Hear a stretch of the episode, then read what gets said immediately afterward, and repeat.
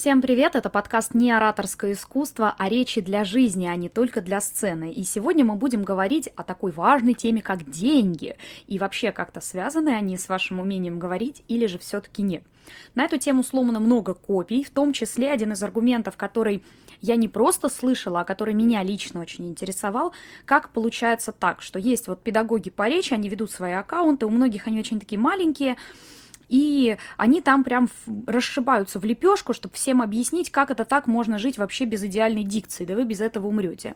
Но при этом существуют аккаунты блогеров-миллионников, которые просто отвратительно разговаривают, да, с кем-то там много экают, бекают и так далее, и при этом у них есть заработок, явно превышающий тот, что есть у вот этих вот упертых преподавателей с э, любовью к дикции.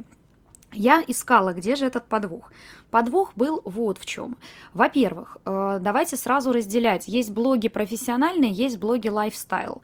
И если мы берем систему архетипов Карла Юнга, то мы сразу можем четко определить, что в одних э, архетипах нам очень сильно важно, как человек говорит, в других мы воспринимаем его больше на уровне от и такой же, как я суть лайфстайл-блогов в том, что люди наблюдают за жизнью человека. И чем больше в ней, например, каких-то недостатков и так далее, тем ближе мы его воспринимаем. Мы воспринимаем его как реального, да, то есть, э, знаете, наверное, маркетологи советуют часто рассказывать о каких-то своих, например, проблемах, каких-то своих минусах, потому что если вы о них не говорите и выглядите как чересчур идеальный, все умеющий человек, вам перестают доверять.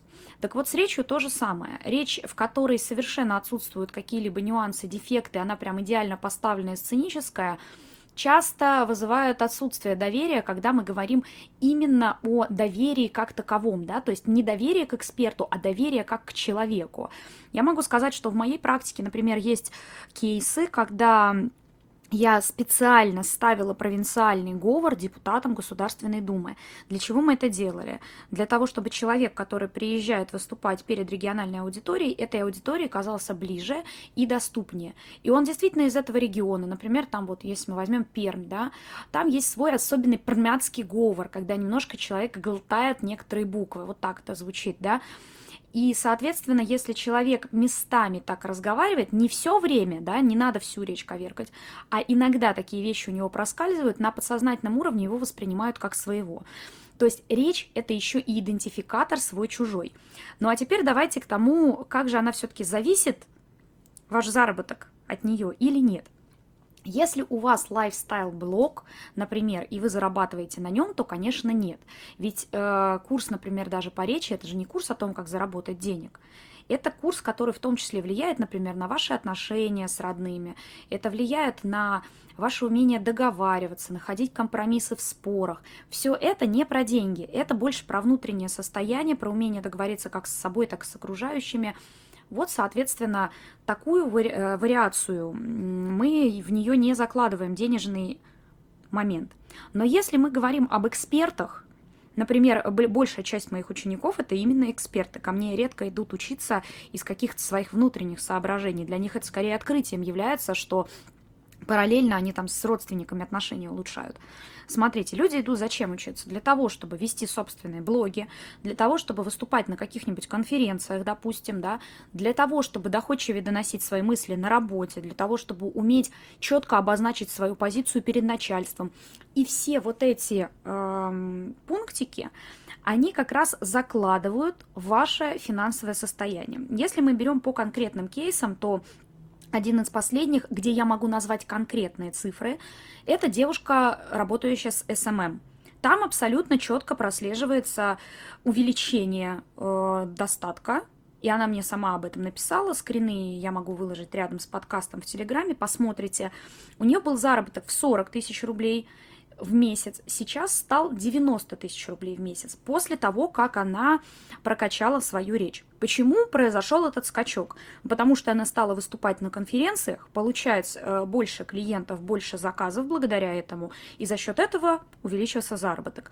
Только ли речь играет здесь э, значение? Да, конечно, нет. Она сама умница, она э, постоянно куда-то ездит, что-то делает, двигается. Но возможен ли был этот скачок без речи?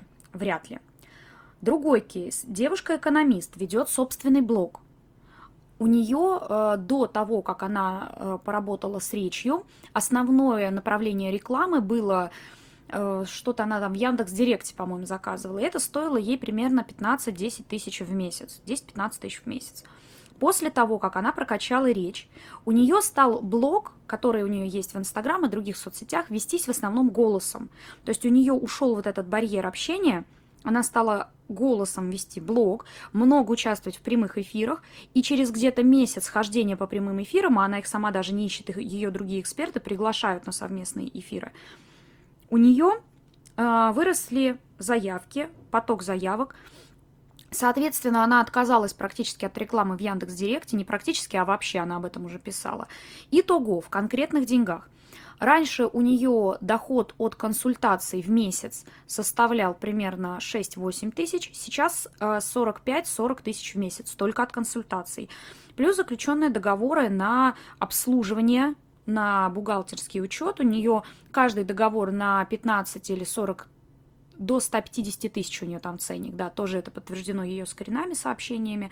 Соответственно, вот э, тоже налицо увеличение достатка.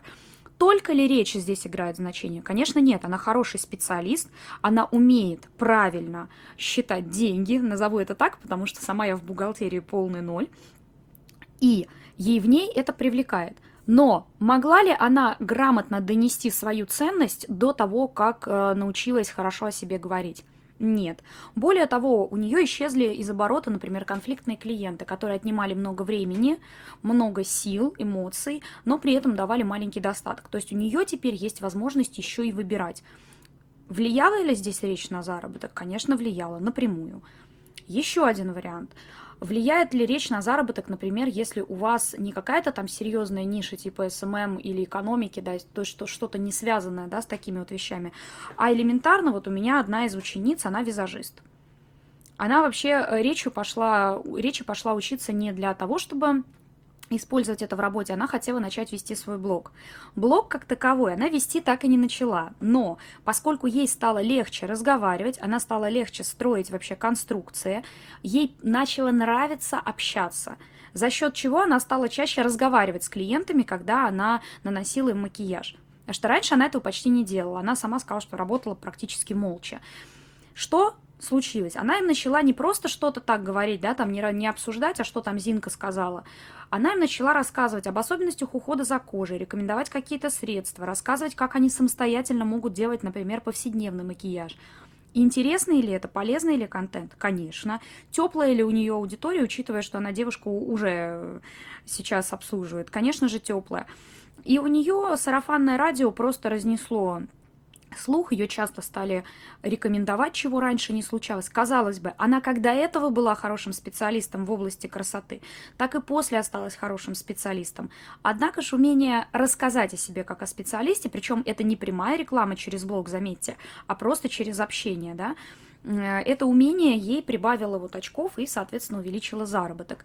Таких вариантов их очень много, и они в разных нишах. У меня есть еще один клиент, он вообще э, бизнесмен очень высокого уровня, у него строительный, крупный строительный бизнес в двух государствах, и у него постоянно были конфликты с подрядчиками. Он терял там не про 40-50 тысяч речь идет, там про несколько миллионов идет речь, а то и миллиардов порой он постоянно терял контакты с хорошими подрядчиками, потому что быстро выходил из себя, так как в их речи, а там люди все не очень хорошо разговаривающие, часто не находил логики, то есть он не слышал, что ему хотят сказать.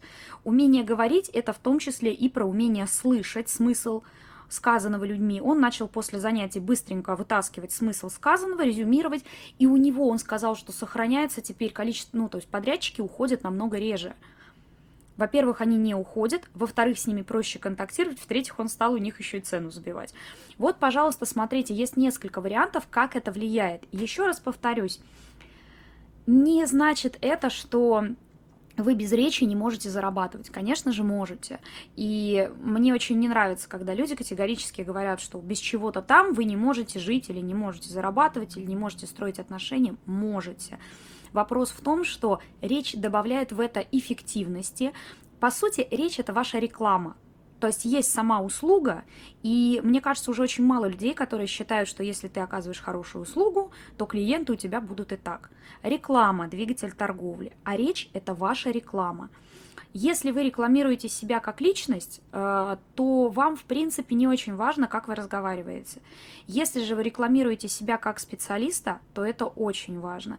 Вы можете посмотреть, э, допустим, как рекламируют товары, которые рассчитаны на эмоции, ну, например, там детские какие-то, да, игрушки, там в основном ви я о а то и одна музыка, там вообще ничего нет. Но если мы говорим, например, об, о достоинствах автомобиля, то Mercedes всегда озвучивается хорошими поставленными голосами и никак иначе. То есть, если у вас серьезный товар, серьезная услуга, то о том, как вы разговариваете, явно стоит задуматься. Я надеюсь, э, для вас это было полезно. Это был подкаст «Не ораторское искусство» и я, Юлия Шустрая. До встречи!